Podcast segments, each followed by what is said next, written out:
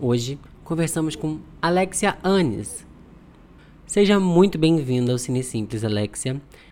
Boa tarde, Iago. Eu que agradeço o convite é, seu, da universidade. É uma honra estar por aqui. Oi, Alexia querida, seja muito bem-vinda ao Cine Simples. Esse espaço é todo nosso. Muito obrigado por aceitar o nosso convite. E conta um pouquinho pra gente de você, como são os seus projetos, como é que tá aí a relação com a pandemia. Fica à vontade. E é isso, né? A gente está vivendo um momento único e acredito que essa pandemia ela nos força a ver o cinema e a arte de uma outra maneira. Porque eu acho que uma coisa que todos nós aprendemos é que a gente não vive sem arte, mesmo num momento tão difícil, a gente tem que produzir coisas de alguma forma, né? E, e é isso. E por falar em produções pandêmicas, conta para mim como é que você migrou com uma produtora que fez, iniciou né, o seu curta e enveredou o seu projeto para uma, uma série de internet e encarou ainda as gravações remotas. Conta um pouco pra gente de como você lidou estrategicamente com isso. É, foi um grande desafio. Na verdade, a princípio eu fiquei com muita dúvida na questão da realização. Não foi algo programado, mas foi uma questão de oportunidade, né? Surgiu esse assunto de ir para um festival, para o Rio Web Fest, e aí eu falei assim: bom, temos um curta, vamos transformar em websérie. Como a gente muda esse produto, né? E aí você volta no roteiro, você volta no caminho que você quer tomar, e aí você vê onde, onde estão os buracos. Pelo menos esse foi o caminho que eu fiz. Falei, bom, onde poderia ter espaço para abrir essa possibilidade para um segundo episódio? E aí eu liguei pro elenco e falei assim, quem topa? E aí a galera foi respondendo, eu falei, não acredito, e todo mundo foi topando. Eu falei, gente, é o seguinte, gravem com o celular de vocês na horizontal, vão me enviando, eu vou aprovando, vou pedindo. E aí foi aquilo, né, Iago? Eu sou uma, uma curiosa do cinema. Então, assim, eu estudei fotografia, eu estudei edição, é, e aí nessa hora foi a hora que entrou para usar, porque eh, os meus amigos que trabalham com edição estavam com a agenda super cheia. E aí eu falei assim, não, eu que vou editar, então vou montar esse segundo episódio. E aí deu super certo, assim, a galera topou, na Cine Guerrilha, sem cachê, vamos rodar, vamos fazer acontecer. Então todo mundo apostando no projeto, né? É, nessa pandemia eu produzi alguns curtas-metragens, e também rodei o segundo episódio da minha websérie Isso Não É Uma História de Amor. Uau, é, é isso, né? Uma, uma nova uma nova forma da gente encarar, né? Essa, como dizer, é, eventualidade excepcional. E é muito bom que, que você conseguiu encontrar uma equipe que topasse o seu projeto e que tem uma mensagem muito importante. É, eu acho que é importante a gente dizer que parece que não, mas a sociedade usa a arte como uma ferramenta de denúncia. É, muito mais do que nós artistas é, colocando a lupa em cima de um assunto, a sociedade reverbera aquilo, né? O público que vai reverberar aquilo. Então a gente faz isso tudo, todo esse esforço, esses, esses sacrifícios de produção pela mensagem. E me conta um pouco é, de como é a sua relação com a mensagem do seu trabalho. É, então, é, a mensagem do, do trabalho, para mim, assim, em tudo que eu faço, né, Eu comecei com teatro já há mais de 20 anos e desde o início eu sempre falava o que, que eu quero dizer com, com isso, né? O que, que eu quero falar com o público. Então eu sempre tive mais essa preocupação de da mensagem do que a estética em si, sabe? Não que não seja importante, é importante. Mas para mim sempre essa coisa da mensagem pegou mais e acho que por isso que eu comecei a produzir e escrever os meus roteiros.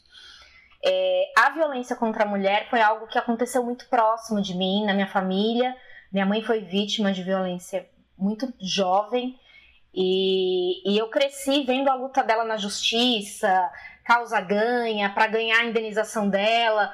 Infelizmente, minha mãe veio a falecer ano passado e passaram-se 20 e poucos anos e ela não recebeu o dinheiro que era de direito dela.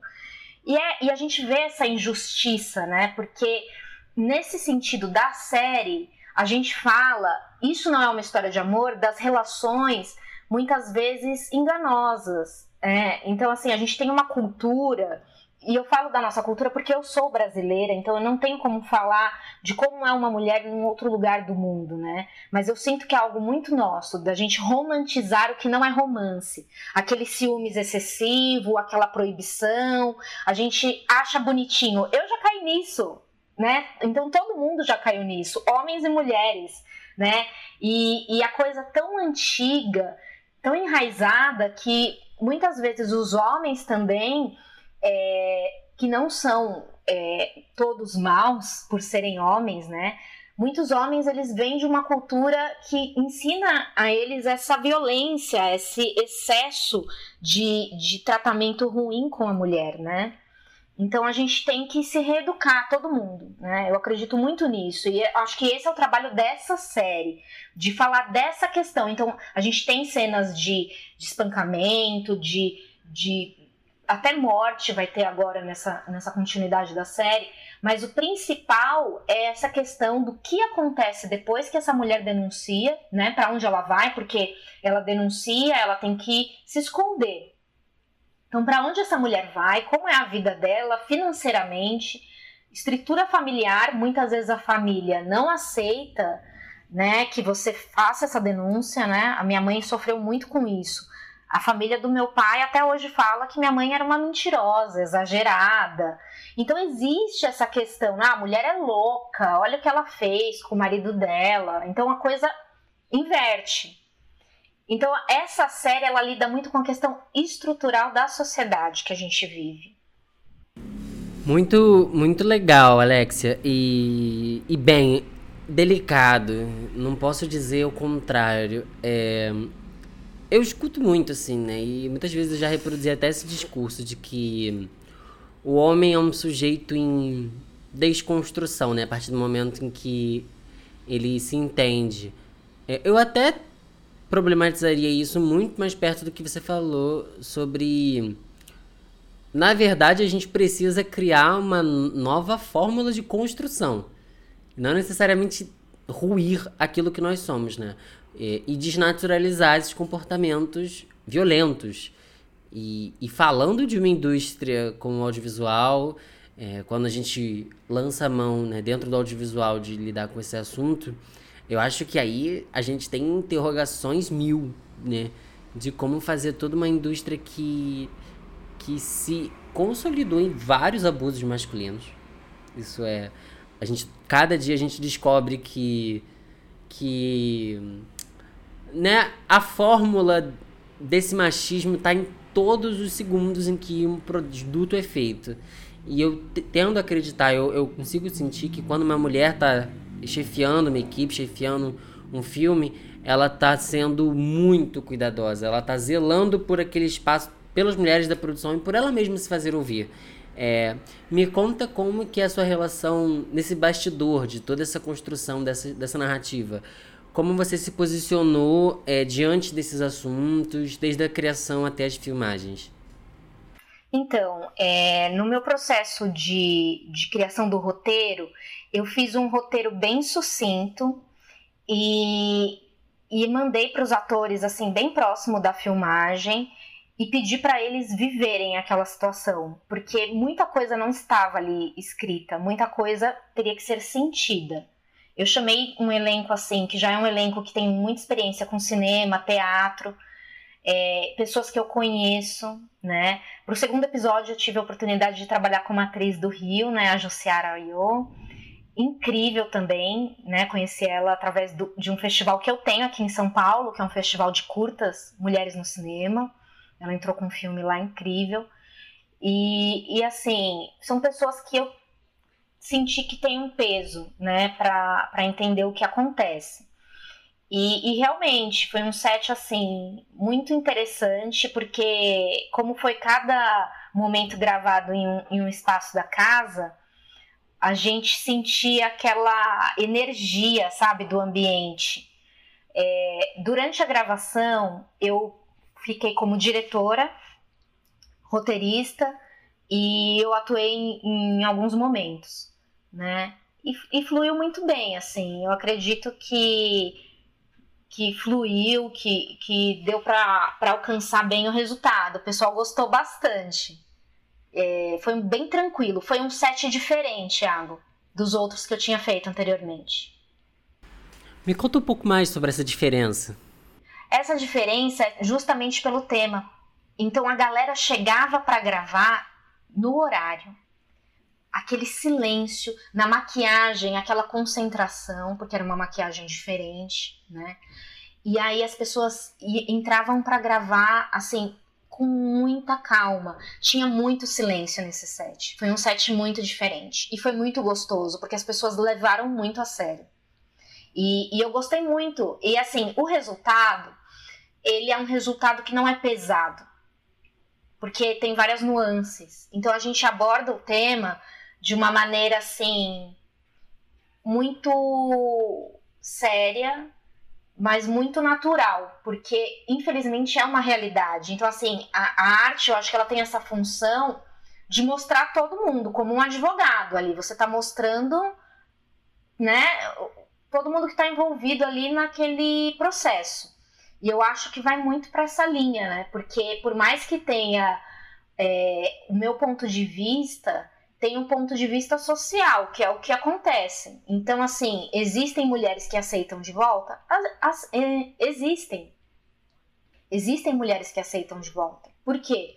Porque tem vários outros problemas, inclusive psicológicos, né? Problemas é, que vão além dessa questão é, da agressão, é uma dependência afetiva, é, a gente tem uma cultura de que uma conversa resolve, a pessoa não quer uma ajuda psicológica. Então a pessoa fica envolvida naquela teia. E assim, não era uma atitude que eu teria pessoalmente, nem como eu, Alexia, roteirista, mas são coisas que acontecem. Então é quase uma coisa documental, né? Então eu assisti muitas mulheres que sofrem de violência. Eu assisti muitos documentários, né? Eu não procurei assistir séries que tratam do tema, né? Eu quero fazer uma coisa do meu ponto de vista. Então eu procurei saber de mulheres que sofreram isso. Você fez uma busca ativa mais no, no sociológico, né? No fenômeno de fato, né?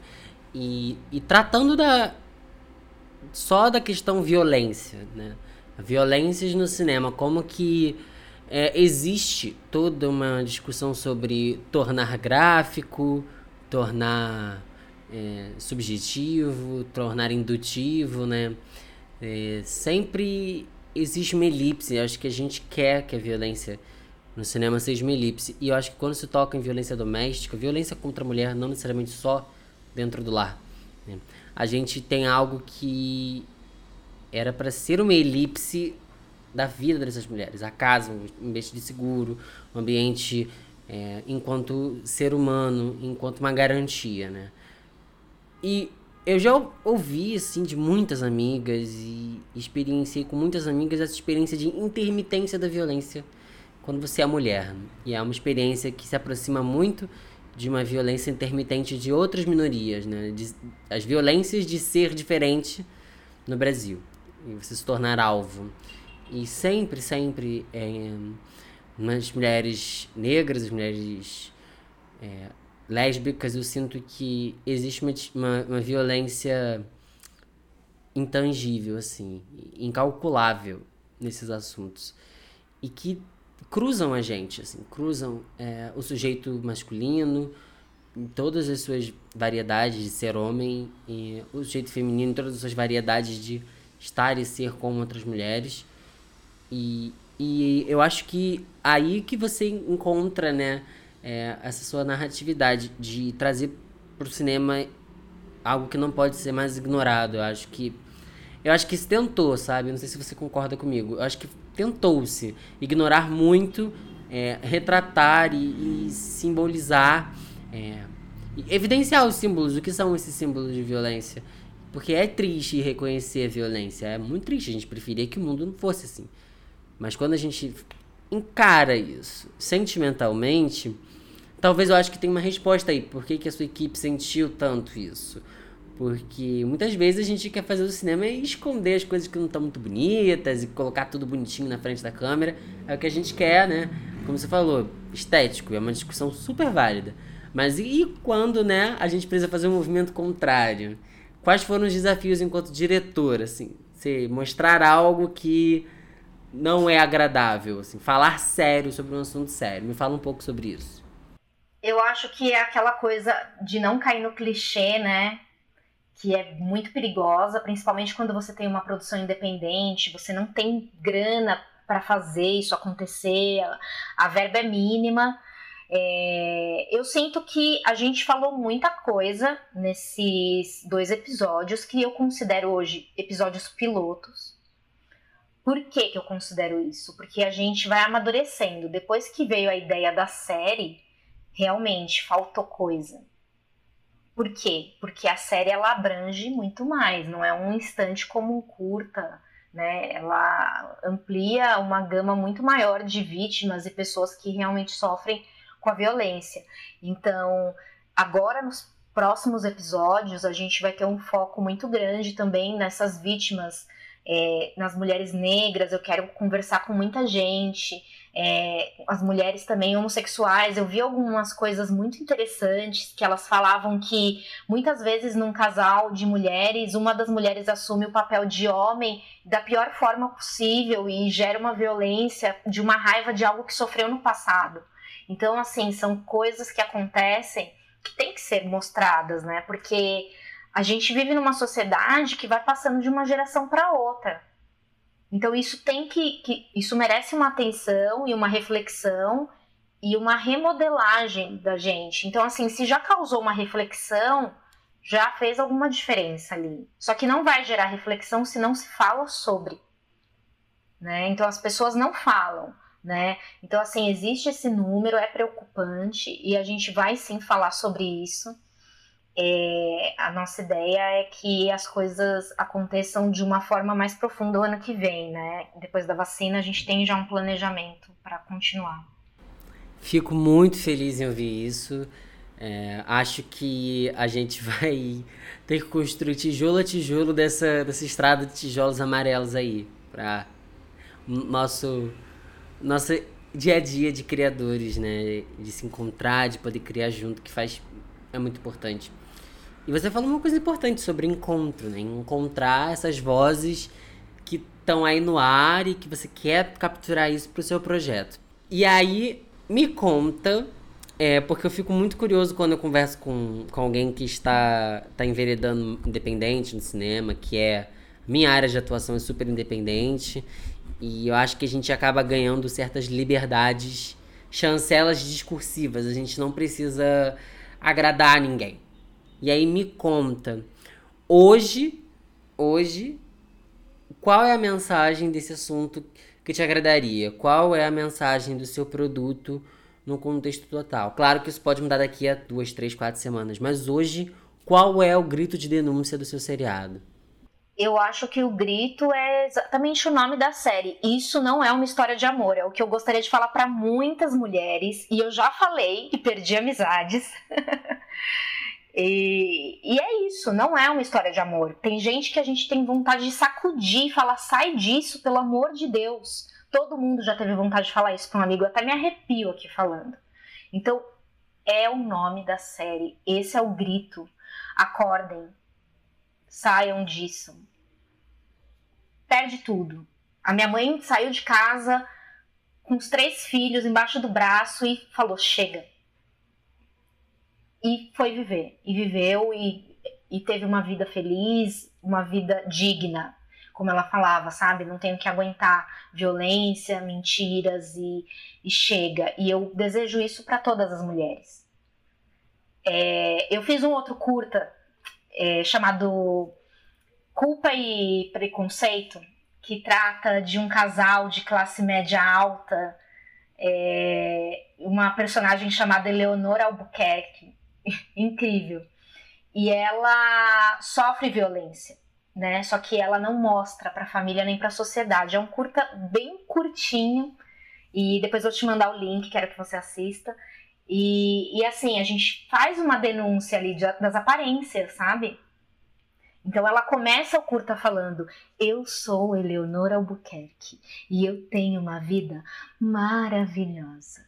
Então, assim, quantas Eleonoras temos por aí? Então, assim, é, a violência, ela tá em todos os lugares da sociedade, de maneiras diferentes, né?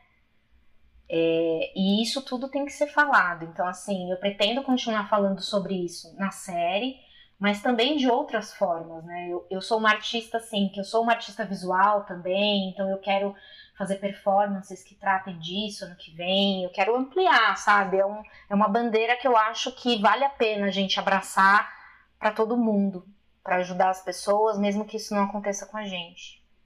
É, adorei, super vou assistir. Já tô recomendando aqui para o nosso público é, conhecer o seu trabalho, conhecer sua mensagem. E eu, assim, quando falo é, como homem, é, convido muitas colegas. Às vezes eu conheço mesmo. Eu acho que o podcast aqui é um espaço de conhecer as pessoas. Eu gosto é, desse, desse confronto, né? É, que esse encontro, por mais que a gente esteja fazendo virtualmente, causa. Que é assim: eu tenho uma grande expectativa sobre o seu produto e você tem uma grande expectativa sobre fazer as pessoas conhecerem o seu, o seu trabalho. E aí, quando a gente se encontra e tem uma conversa sobre isso, é sempre muito revelador. Eu acho que falar é muito revelador. A palavra tem um poder muito forte. A gente poderia estar conversando mais sobre teatro, sobre música. A gente está aqui escolhendo as chaves que tornam os nossos projetos parecidos. E eu acho isso lindo. E eu acho lindo quando você diz que o título do seu projeto é o mais importante. Porque eu já entrei em vários projetos que o título foi voando assim, sabe? Ah, é história número 3 de amor. Aí depois a gente descobre que o título é outro. Acho que falta é, essa ideia de que de chavear, né? um chaveamento, né? De, de poder sintetizar, usar o poder dessas palavras que vão que vão ser o, o rótulo do seu, do seu material. E eu acho que isso não é uma história de amor. É ótimo. É ótimo porque é um. Além de ser um, um uma antítese do marketing do, do filme de romance, né? Porque se todos os filmes de romance chamassem isso é um filme de romance, provavelmente teriam o mesmo público, teriam os mesmos clichês. E aí você usou a palavra clichê como um, um, algo a se evitar, né? Você falou assim, eu quero sair do clichê. E quais são esses clichês que você gostaria de gritar isso não é uma história de amor. Quais são é, esses filmes, essas, essas coisas que você tem tido contato? Claro que na vida real também a gente. É, é isso que você falou, tem que saco, de algumas pessoas. Mas me fala dos piores filmes de romance, que são situações totalmente violentas e que você só quer gritar esse título para esses personagens. Vai. Ai, deixa eu pensar. Ah, filmes que, que eu quero gritar, são tantos, nossa. É, é difícil nomear assim, não, não me vem nada à mente, mas no geral eu posso te falar que todos esses filmes que falam, ai, é, que lindo, você largou tudo para ficar comigo, vou te dar uma casa, sabe? Gente, pelo amor de Deus, sabe? A pessoa não morava na rua antes de você conhecer, mesmo que morresse. Porque isso tem que ser o final feliz e por que que é o final, sabe? Então, que medo, acabou minha vida. Tchau, gente, tô indo ali. É, filmes de despedida de solteiro em que só os homens conseguem curtir, sabe? As mulheres não podem curtir nada, as mulheres sempre fazem coisas bregas. É, esses filmes me enlouquecem, sabe? É, esse programa que tá passando agora na televisão, que a Sabrina Sato tá apresentando, sabe? Sabe, gente, eu não entendo. Por que, que a gente precisa de um programa onde alguém tem o poder de ir lá escolher, sabe? Game dos clones. Não dá. Já não dá mais. Nossa. Isso bombou muito esse ano, né? Acho que começou com aquele casamento às cegas, né? Da Netflix. Que eu achei bizarro. Eu achei muito bizarro. Porque você vê que as mulheres estão muito dispostas àquilo a, a, aquela, aquele fetiche do matrimônio e os homens estão ali, eles são os protagonistas do, do, do, próprio matrimônio dentro do filme, né? Então, assim, gente, não existe amor nisso, não existe. Não existe sentido. E eu vi muita gente do meu lado gostando muito, muito entretido. Eu falei, gente, eu tô assustado. é. A mídia tem, a mídia tem um poder assim que que é real, a gente é influenciado pelo que a gente assiste, né? Então a gente acha que é comum, que é natural, a gente espera. É... Assim, como artista e como mulher, na minha vida pessoal, foram poucos que aguentaram ser meu namorado. Sim! é. E isso é uma qualidade. Parar de, de dizer que o problema do encaixe é você. Claro que não. Claro que não. É, o problema é assim, ah, eu te amo, mas assim, você vai acabar largando essa carreira, a gente vai ter filhos, né? Então, assim, o cara não quer a sua vida, né? Ele quer que você largue. E assim, isso eu sendo atriz e, e roteirista, então, assim, jamais, é, sem chance. Hoje eu sou casada, sou casada há 13 anos, e meu marido super de boa, assim, eu tava lá no Rio Fest, ele nem foi, eu tenho a minha vida, normal. Então, assim, a gente tem uma questão muito séria eh, de relacionamentos, assim, que é, é de gritar. E que as pessoas acham que é normal. Ah, é bonito, imagina que meu marido vai me deixar solta. E aí, você falou mais cedo também sobre isso, sobre o ciúme. Né? Essa pílula que muita gente escolhe tomar como se fosse a pílula do amor, mas é um veneno bem ácido. É, eu costumo dizer que, por exemplo, o ciúme, ele é a falsa ideia de controle que é vendida dentro de relacionamentos. E aí várias configurações, né? E pode acarretar em, em questões muito violentas. É, e aí eu vou sugerir aqui para você situações de ciúme. Acho que o profissional principalmente é uma coisa que que tem filmes que tem um ciúme profissional com a mulher que eu fico, gente, isso não faz o mínimo sentido. E eu vou começar falando do filme mais polêmico, que já tem uma pergunta. É, o Diabo Veste Prada, por exemplo. Vou dar um exemplo. A gente tem a protagonista cortando um dobrado para se dar bem no trabalho, fazendo coisas mil.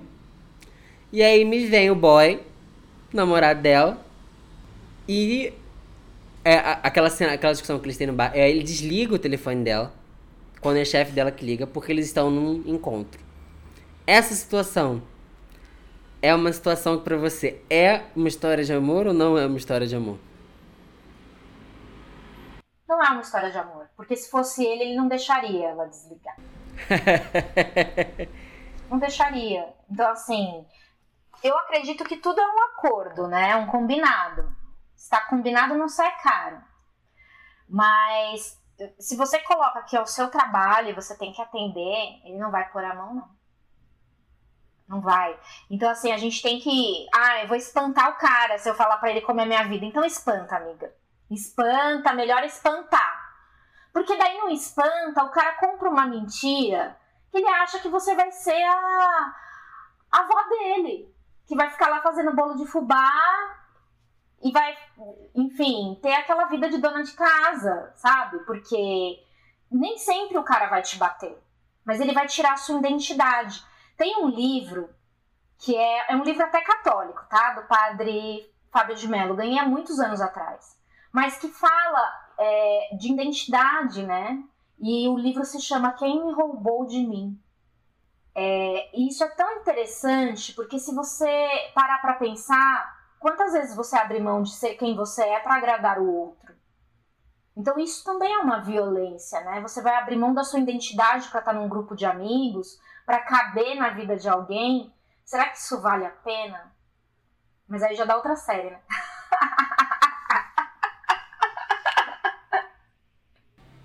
Nossa, dá toda uma série, assim, toda, toda uma série.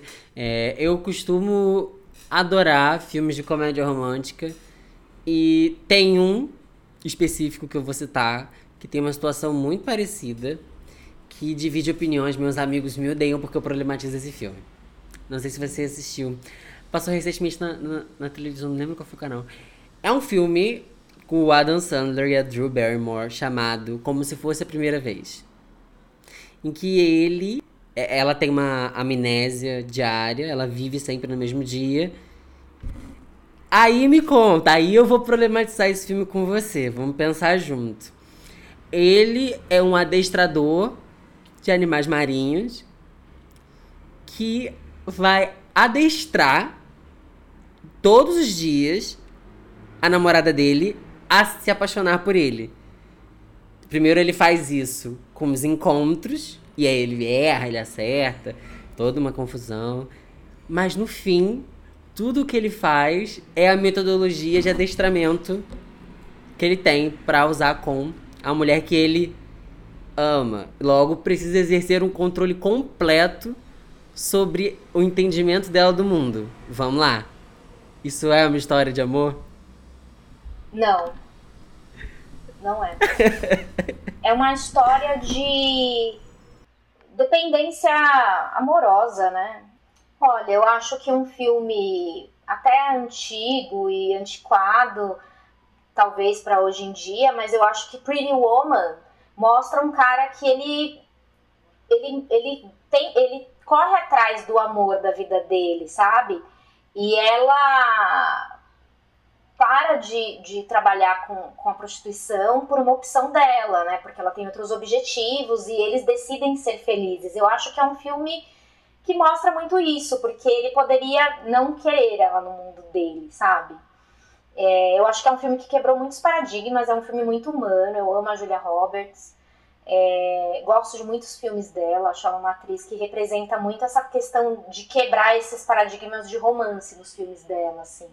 A gente tem essa loucura, tanto o homem quanto a mulher, a gente tem momentos de raiva, momentos infelizes, mas o que a gente não pode é sabotar o outro, né? Anular o outro. Então eu acho que não é um filme de romance e não é uma história de romance quando a gente anula o outro para caber no nosso mundinho. Então eu comprei um boneco, sabe? Então eu adquiri. Eu não gosto quando as pessoas falam meu. Ninguém é de ninguém, né? Somos emprestados. Perfeito, perfeito. Eu, eu concordo completamente. É o modo que eu conduzo a, a minha relação há dois anos, assim. É, para mim é uma relação longa, assim. Meus amigos mais, mais românticos que me perdoem, mas para mim dois anos é o desafio. Mas, mas tem sido incrível. E, e é importante falar da dimensão do afeto, né? Porque parece que a gente quer distanciar todas as nossas considerações do clichê do afeto, que não é verdade. Né? Existe muito ainda não contado sobre afeto. E sobre o que não foi contado ainda, o que, que é o seu ponto de vista na sua série, na sua produção artística? Onde está o verdadeiro romance? Olha, eu acho que o verdadeiro romance está naqueles momentos mais simples do nosso dia a dia, na nossa rotina, nos pequenos gestos, sabe? Você chegar cansado do trabalho, a pessoa vir e, e, conversar com você olho no olho e cuidar de você. Quando você tá doente e não tá afim e dormir abraçadinho, só pelo aquele calor humano, sabe? E tá junto. Ou quando você tá muito bravo, a pessoa olha pra você e dá risada, sabe? Tipo, não vai me afetar seu mau humor. Eu acho que o rei do relacionamento tem que ser a amizade você tem que ser o melhor amigo do seu parceiro, da sua parceira. É, isso vai trazer outro outro nível para sua relação, porque claro, no primeiro momento é aquela paixão, aquela lua de mel louca, mas isso é tão rápido. O que virou, né? O que vira, o que éramos e o que é viramos. rápido, né? Então a gente pode manter isso, ter esses momentos, claro, mas a gente tem que ser muito amigo, muito confidente, né? A gente tem que que ter essa aliança, é, de, de, ter, de ter esse limite, esse carinho, mas não é uma obrigação. Eu acho que tudo que vira uma obrigação, ele já tem outro peso, sabe? Você tem que me falar tudo, aí já muda. O ciúme encontra aquela, aquela célulazinha da discórdia, vai lá e ciúme encontra. Se plantar ciúme é difícil. E e o que é incrível é que as pessoas que estão muito acostumadas a cultivar o ciúme, assim, no dia a dia, encontram alguém que vai ver um problema no ciúme, aí perguntam: Ah, nem um pouquinho? Não tem nem um pouquinho de ciúme? Ah, nem, nem um pouquinhozinho? Aí, né, a gente tem que responder como? Não, não tem como criar espaço para isso. Quando a gente considerar a ideia, a gente tem que empurrar ela pro lado, porque a gente vai acabar, é isso, se auto-sabotando, criando narrativas. É, porque agora nesses tempos de mil aplicativos de tudo, gente, a galera coloca clone no celular da esposa, no celular da namorada, do namorado, e assim vai. E aí não vai gerar nada de bom, né? Porque sempre vai ter algum momento que você vai falar alguma coisa que você não falou pra pessoa. Sempre vai ter alguma coisa que é segredo entre, entre amigos, enfim. Não dá, né? Enfim, eu acho que é amizade. É, porque a gente cai numa armadilha, né? Então, na verdade, assim, é esperado que se tenham essas, essas relações onde exista muito ciúmes, existam limitações. Né? Se você chegar numa balada sozinho, a pessoa fala assim, ué, mas como assim? Vocês brigaram? Vocês terminaram? Fala a verdade, o que, que tá acontecendo? Sabe que já me falaram que eu dei muita risada? Eu dei muita risada, você não vai acreditar, Alex. Viraram para mim e perguntaram: Ué, mas você ainda tá namorando? Não vejo você postando story com seu namorado? eu pensei. Que... Stalkeando o Instagram. É, eu pensei assim, gente, será que eu fui descertificado do, do relacionamento saudável porque eu não fiz um story? Não, eu com meu namorado do lado no filme. Calma, gente, a novela. A novela atrasou o set. Essa semana eu já vou postando é, mais. Eu fiquei assim, gente, então os fiscais de de namoro estão em todos os lugares, né, né? Antigamente era isso, aparecia sozinho no lugar, hum.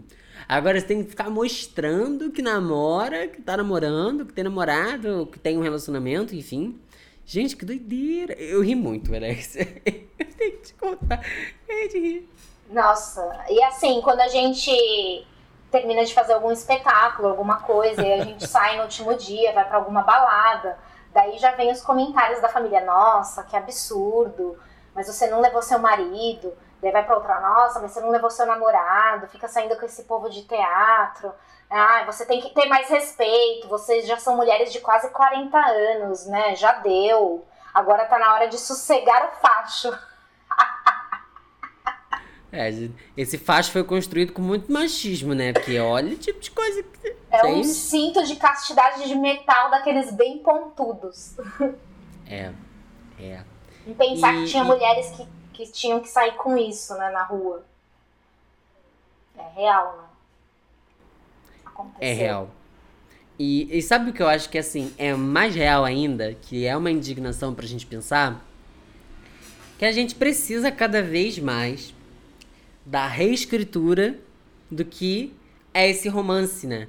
Porque a gente tem que considerar que filme de romance molda o caráter desses relacionamentos, né? Esses relacionamentos que perseguem, querem saber o tempo todo, querem estar em todos os lugares, que querem fazer demonstrações grandes e às vezes as pessoas querem coisas mais discretas, querem relacionamentos mais mais é, cúmplices ali, uma coisa mais mais particular, né? Na, nada é tão geral assim, né? É, e aí me lembra muito pessoas que reclamam: ah, o romance acabou. Hoje, hoje em dia é tudo só. Só querem saber de curtição. É, a gente tem que tomar um. A gente tem. Assim, eu falo de uma série que trata disso, não é uma história de amor, mas eu sou uma mulher extremamente romântica e eu acredito muito no amor. Então eu quero que isso fique bem claro, viu, gente?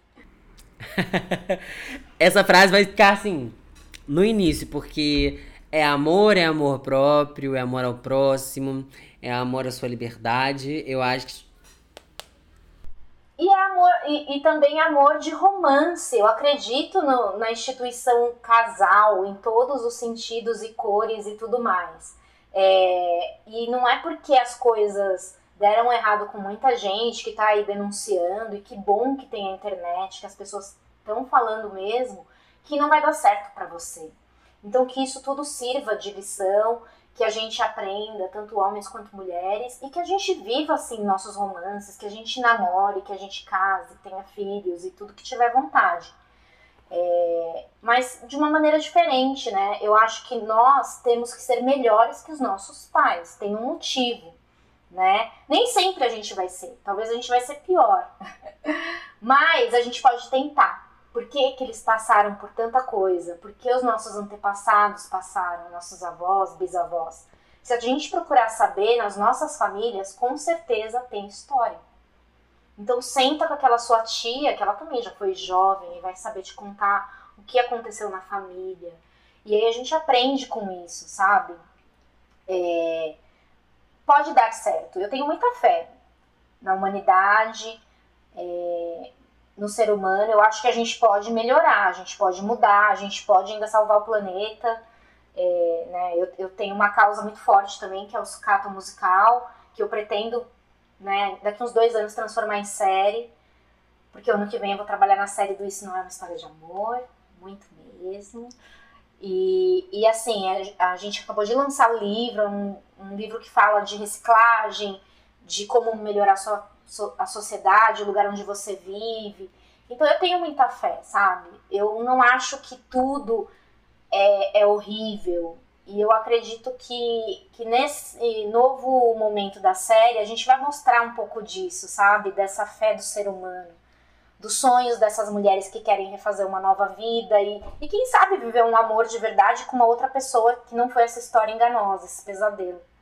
Ai, adorei, Alexia. Aqueceu meu coraçãozinho. Adorei. E aí, queria te agradecer. Eu acho que a gente conversou bastante. Estou muito feliz com o material. E claro que esse momento agora, no final do nosso podcast, é super tradicional. Que você, querida, traga pra gente o que, que a gente pode esperar, conta dos seus projetos, fala das suas redes. Converse com o público livremente agora, esse espaço é todo seu. Gente, muito obrigada. Se vocês escutaram até aqui, que bom. Então a conversa foi boa. Vou pedir para vocês acompanharem os meus trabalhos lá no meu Instagram, @alexiaanes e no YouTube da Batom Produções. É... Eu sou uma artista que eu gosto de falar sobre causas, né? Assim como causas sociais, eu gosto de falar sobre o amor, sobre relações. E eu acho que falar sobre histórias de amor amor verdadeiras, é, tem um preço, né? Você vai mostrar o que também não é uma história de amor verdadeira, para que as pessoas encontrem um caminho bom, um caminho de paz e de felicidade. É, Pro ano que vem, a gente tem uma expectativa bem interessante para a série. Nós vamos rodar 10 episódios de uma maneira profissional. É, por incrível que pareça, apareceram pessoas assim interessadas em investir nessa série, então é capaz que a gente rode algo muito bom e que alcance muito mais gente do que a gente esperava e que a gente vá para as plataformas aí grandes e tenha uma distribuição legal da série. Então, se você ainda não assistiu, entra lá no canal da Batom Produções e assista Isso Não É Uma História de Amor e os nossos outros trabalhos. Gente, muito, muito obrigada. Foi um prazer participar e ter esse espaço, né? E quem tiver aí no cinema e quiser trabalhar com a gente e tiver identificação com a causa, pode me procurar também. Muito obrigada. obrigado, obrigado. Muito obrigado, Alexia. Muito obrigado. A gente aqui do Cine Simples, a gente ama histórias, criadores de histórias e pessoas tão empolgadas quanto a gente com o cinema. Então, querida, vou te agradecer. Um beijo. Volte sempre para contar tudo tudo, tudo, tudo. A gente quer saber tudo, tudo, tudo sobre a história de amor. Que aqui a gente gosta de romance também.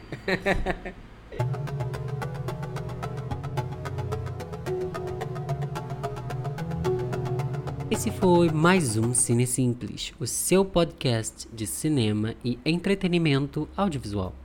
Eu sou Iago Romero. Você pode nos encontrar nas redes sociais Instagram, arroba cine, simples, e no nosso Twitter, arroba cinesimples.